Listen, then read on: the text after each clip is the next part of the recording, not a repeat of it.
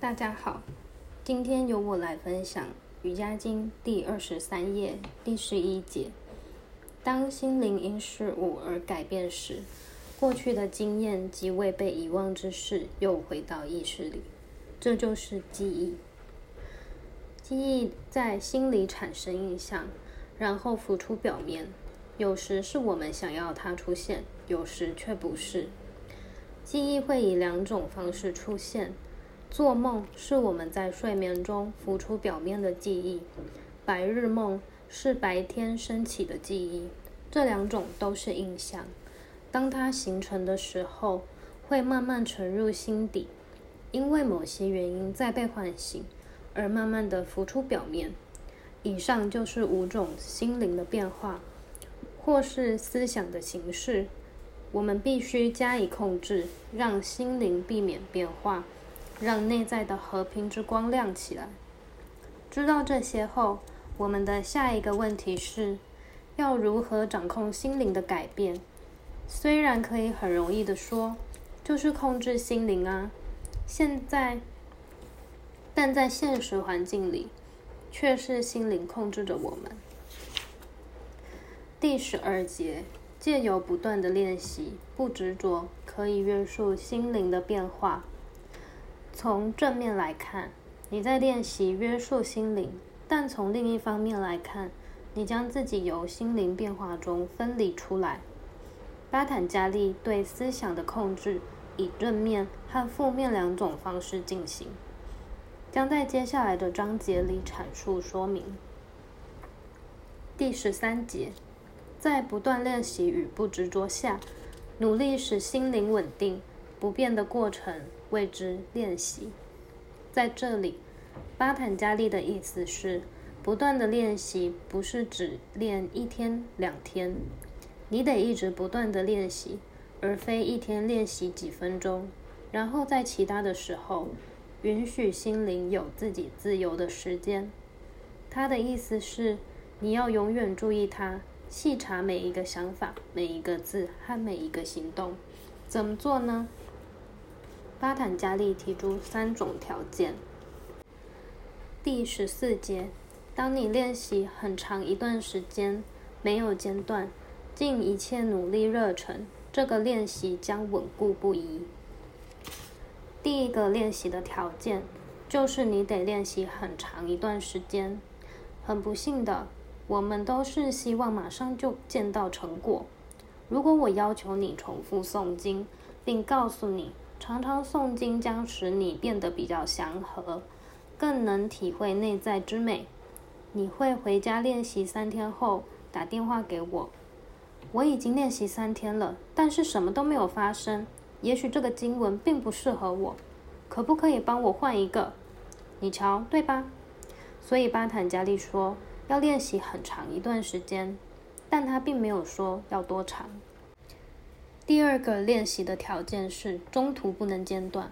我常听说，我已经练瑜伽十年了，但还是一样。多长时间练习一次？哦，断断续续。所以啦，你一定得不断练习。最后一个条件，一定要认真、热忱的练习。意思是要专心，要不断的努力，对结果一定要有信心。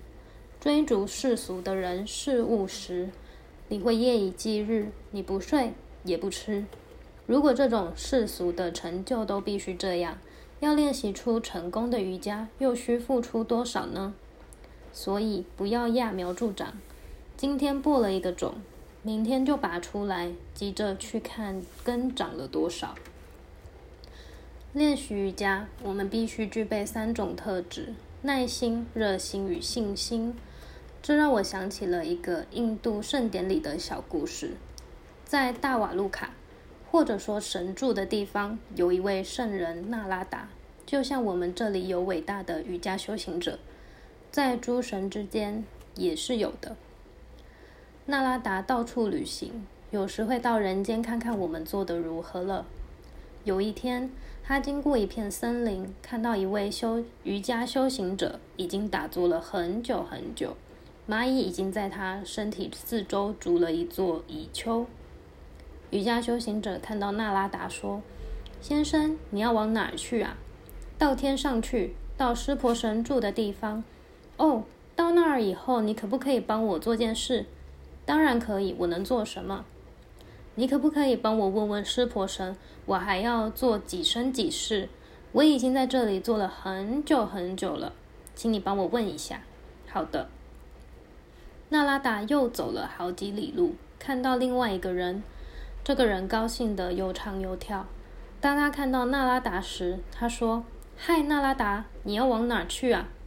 到天上去，到湿婆神住的地方。哦，那太好了。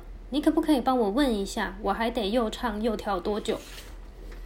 当然我会的。多年后，纳拉达碰巧又走了同样的路线，他看到了第一个人。这位瑜伽修行者认出了纳拉达。纳拉达，你还没有回答我呢。你有没有回到天上啊？神怎么回答的？我问过了，神说你还得再待四世，还要再四世？难道我等的还不够久吗？他开始大叫和悲伤的痛哭。纳拉达向前走，看到了第二个人，还在那儿又唱又跳。嗨，纳拉达，怎么样？有没有我的消息？有的。那么告诉我，你看看那边的那棵树，看到了？你能不能数一数上面有多少叶子？当然可以，我有这个耐心。你要我现在就数吗？不不不，你可以慢慢的数。但是这跟我问的问题有什么关系呢？嗯，湿婆神说了，你还得待跟树上叶子一样多的世代。哦，就这么多啊？至少这些世代是可数的。现在我知道什么时候会结束了。那很好，我可以很快就结束了。谢谢神。他没有说，我得修完和整个树林的所有树叶一样多的世代。就在这个时候，一辆美丽的车从天而降。驾车的人对第二个人说：“来吧，请上车来。湿婆神要我来接你的。我现在就去天堂。”是的。但是纳拉达刚刚才说我还得等好多事呢。是啊，但是你好像已经准备好了，而且乐意去做它。所以何必等呢？进来吧。那么另外一个人呢？他没有准备好，还得再等几世，就让他继续等，让他多练习练习吧。这不仅仅是个故事，你很容易了解到它背后的道理。如果你很有耐心，心又坚定，你所做的也会比较完美。如果你的心不坚定，急着得到结果，你的心已经被扰乱了。被扰乱的心做出来的事是没有品质的。所以，不仅仅是你练了有多久，而是练习时是否有耐心，是否有热忱，是否有品质。我的分享到这边，谢谢大家。